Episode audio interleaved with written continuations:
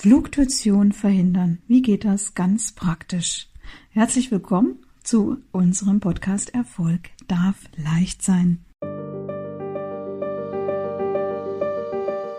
Herzlich willkommen zu einer weiteren Episode des Podcasts Erfolg darf leicht sein von und mit Astrid Göschel, der Podcast für Führungskräfte und Unternehmerinnen auf Erfolgskurs. Ja, ich betone an der Stelle, wie geht das ganz praktisch mhm. und verweise auf die vielen, vielen Artikel, YouTube-Videos, Trailer und diese unglaublich vielen Foren, die es inzwischen gibt im digitalen Gelände, auf denen sie sich oder du dich ähm, theoretisch informieren kannst.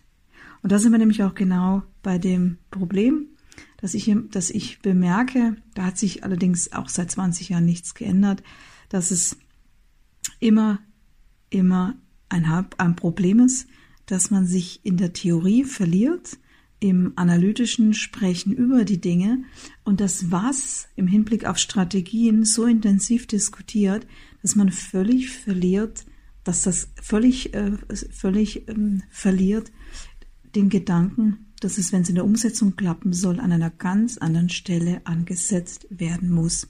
Blick in die Praxis in, in, in, in meine Arbeit im mittelständischen Unternehmen ist nämlich die, dass ich hier als Umsetzungscoach immer wieder Folgendes feststelle, dass ein Umsetzer wie ich an einer ganz anderen Stelle ansetzt und plötzlich geht der Erfolg dann auch leicht.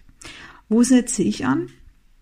Erstens ist aus meiner Sicht das Entscheidende, dass ein Umdenken stattfindet in den mittelständischen Unternehmen im Hinblick darauf, wenn ich Fluktuation vermeiden will, dass ich mir überhaupt mal klar mache, ähm, wenn die, also ich mu muss mir klar machen, dass das Hauptproblem daran liegt, dass die äh, jungen Leute, die haben ihre Vorstellungen, haben aber die Schwierigkeit, dass sie zwar wissen, was sie alles nicht mehr wollen, aber ich erlebe, dass häufig die Schwierigkeit ist, dass sie nicht genau sagen können, was sie stattdessen wirklich wollen und wie sie das Ganze dann dem Vorgesetzten oder den Leuten im Unternehmen dann so mitteilen, da steckt ja auch wieder eine große Angst dahinter, dass sie sich dann nicht ins Aus befördern. Da sind dann häufige Bedenken da, dass wenn man äh, zu klar ist oder zu fordern ist, dass man sich dann vielleicht unbeliebt macht oder dass äh, wenn man oder es gibt manche, die haben dann weniger dieses Anerkennungsproblem oder Anerkennungsdenken, das da dahinter steckt.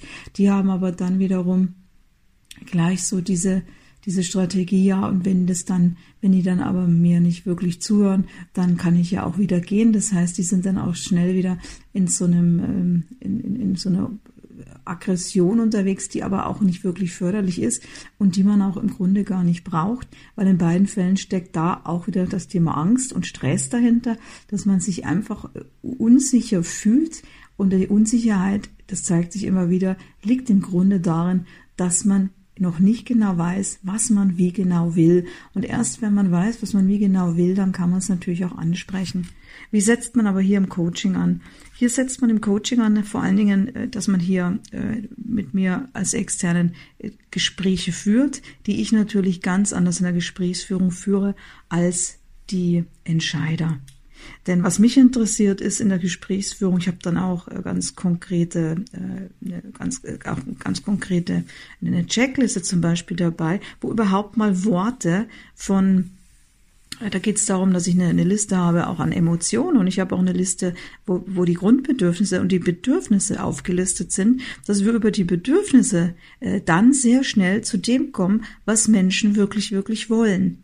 Das werde ich jetzt im Detail natürlich nicht auf diesem Podcast besprechen, aber ich, ich denke, hier wird deutlich, wenn man an der Ursache anpackt, und es sind nun mal die Bedürfnisse der, der Menschen, die wollen einfach bestimmte Werte leben. Also da sind wir jetzt auch wieder, weil das Wort Wert reinkommt. Wir kommen über die Bedürfnisse zu den, äh, gleich immer auch zu den Emotionen. Plötzlich wird sehr schnell klar, ah, wenn ich das Bedürfnis erfüllt bekomme, ja, dann würde mir das Freude machen. Dann wäre ich in den Emotionen drin, Freude, Tatendrang, ähm, ja, äh, Lebensfreude, Leichtigkeit und dergleichen und wäre weg von der Schwere, die da ist mit Druck, Trauer, äh, Verlust und so weiter und, und, und Anstrengung. Und über diese, über dieses Arbeiten ganz konkret in einem äh, moderierten, straff geführten Gespräch merken die Einzelnen dann mit der Zeit, ähm, was sie wirklich, wirklich wollen ab wann ihre Bedürfnisse erfüllt sind. Dann kommen nämlich auch positive Emotionen. Das Leuchten der Augen ist dann schon mal das erste Indiz, dass man jetzt hier richtig unterwegs ist. Und dann gelingt es recht, oft recht schnell. Ähm, da unterstütze ich dann auch, dass man eben, je nachdem, welchen Entscheidungsträger man vor sich hat, dem das dann auch in Wort und Bild ganz klar kommuniziert und dem auch ganz klar sagt, was man sich wie vorstellt, wie man gut arbeiten kann. Und das ist viel, viel wertvoller und schneller und auch nachhaltiger aus meiner Sicht, als wenn man Leute ständig durch irgendwelche Scans schickt oder versucht über diese äh, aus meiner Sicht we wenig sinnvollen ähm, ist, so Analysen zu bringen, weil man darf ja eins nicht vergessen, Menschen man kann sie, man kann bei Menschen sehr schnell sehen, ob die extrovertiert oder introvertiert sind.